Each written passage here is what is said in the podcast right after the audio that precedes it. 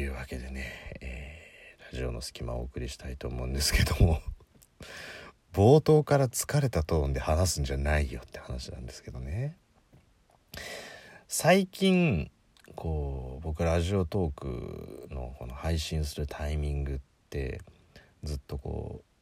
うまあ家帰ってきてご飯食べて明日の準備してで最後に撮るみたいな感じでね仕事終わってみたいな感じだったんですけど最近ちょっとね危ないなと思うのはラジオトークを撮るっていうのと明日の準備を終えるの間にバイクでちょっと出かけるっていうねあのイベントが差し込まれそうな感じがしてねえー、これはちょっといよいよ配信時間がもっと遅くなるか睡眠時間がなくなるか、えー、はたまた、えー、ライフスタイルがぐちゃぐちゃになるのかみたいな感じなんですけど 大人なんだからそこは節制しろよって話なんですけどそうなんですよで、まあ、昨日もお話ししましたけどまあどうやらねこうバイクに乗ってるとこうストレスを解消する効果があるっていうのがなんかあってまあ実際問題ね頭すっきりするんですよ本当に。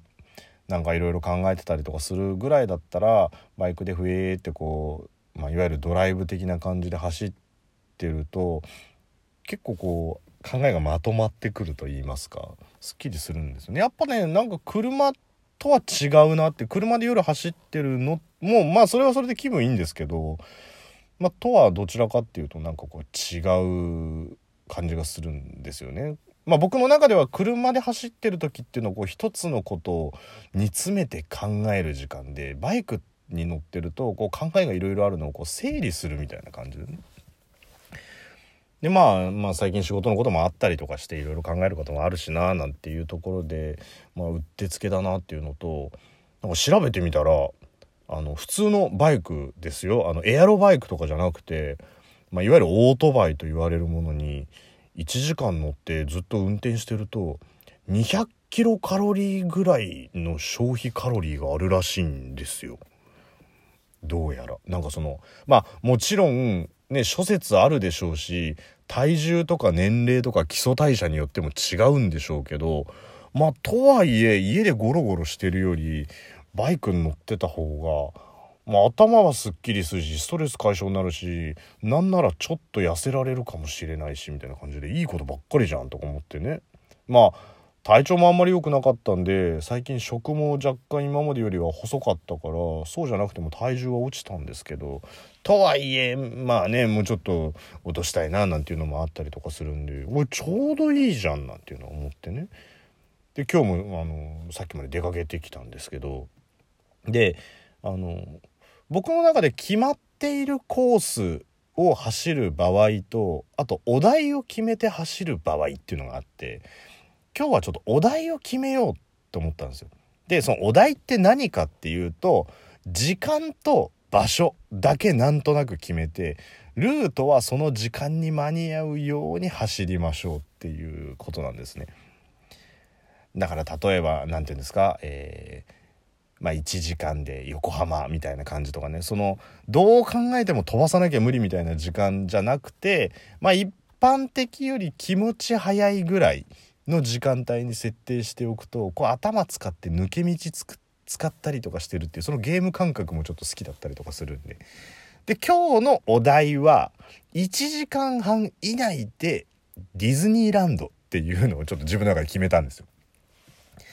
でまあ無理じゃないだろうと。で夜だし渋滞もないし大丈夫だろうっていうところででまああの場所を決めて、まあ、行ったんですね。であの普通に、まあ、夜なんであの渋滞もほぼなくとはいえまあ車の普通に通りはあるんで、まあ、他の周りの車と同じぐらいのペースで走ってる感じでねあの別にその飛ばしたりとかっていうんじゃなくて普通にいわゆる流してる状態で走ってるっていう。で、えー、まあこう時間いっぱい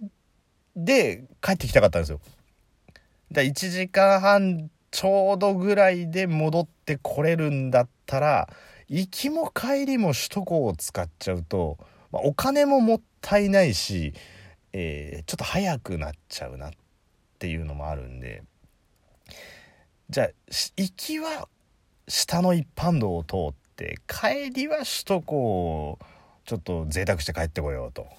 ね、まあ一日まあ2本ぐらいコーヒー我慢してみたいな生活をしてればまあ首都高ぐらいは乗れんだろうっていうところでね。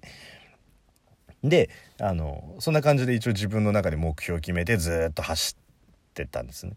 でまあ都内は普通に抜けてで、えー、お台場もそのままずっと抜けてレインボーブリッジのこう下ですね。上上は首都高なんで下をこう通りながら抜けていくとえっとですねお台場を越えたぐらいからあの横は首都高が走ってるずっと直線なんですけど脇道の国道もずっと直線かつもう埋め立て地なんで工場があったりとかばっかりなんでもう交差点とかもほとんど交差点もないし信号もないしみたいな感じなんですよ。もうひたすら海っぺりをこう千葉方面に行くっていうような、まあ、357号3号357っていうとこなんですけど。でそこを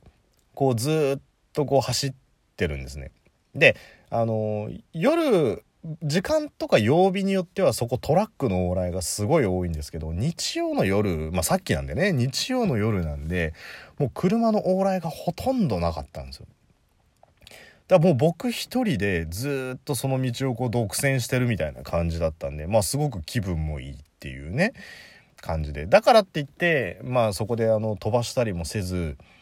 こうわーってまあまあ普通のスピードであのー、走ってるわけですよ。であのバイクって車と違ってやっぱりこう視野がどうしても狭くなるんでミラーを見たりとかするのっていうのは車より車って割とこう視線の動きだけで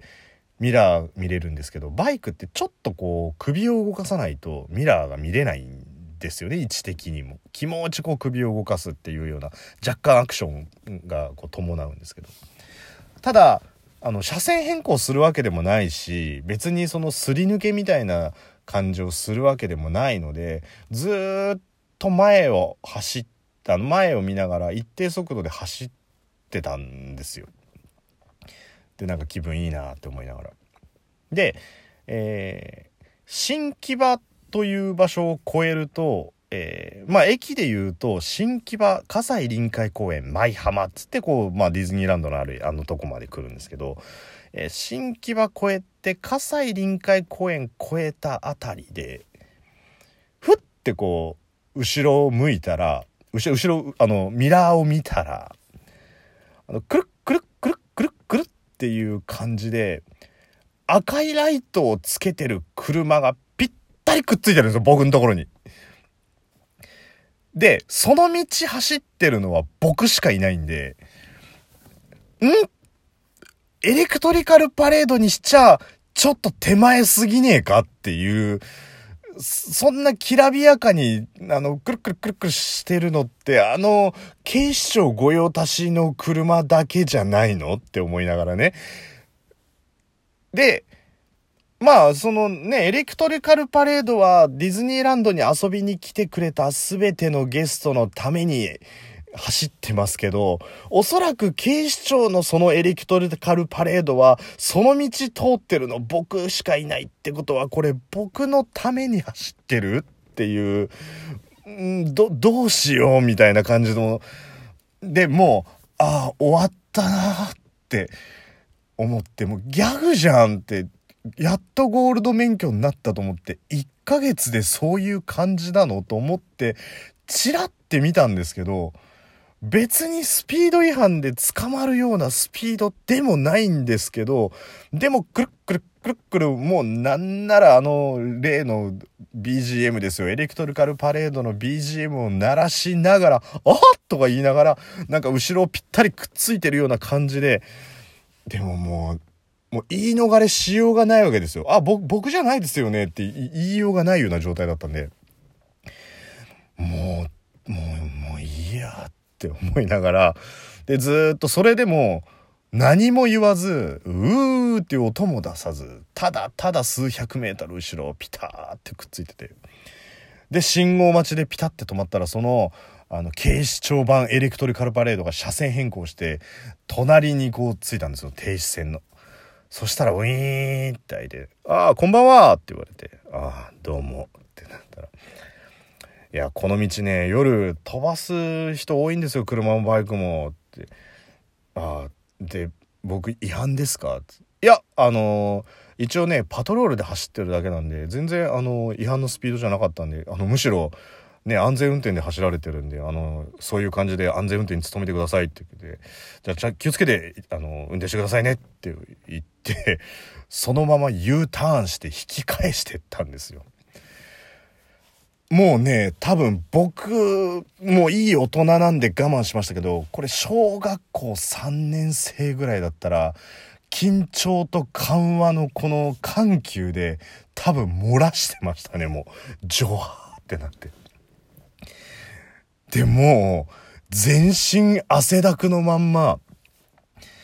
喉乾いた、喉乾いたとかって思って、そのままもう近くの店に行ったらもう、コンビニじゃなくてなんか夜中までやってるスーパーみたいなとこだったんですよ。でもそこでもいいや、みたいな感じで、もうバイク止めて、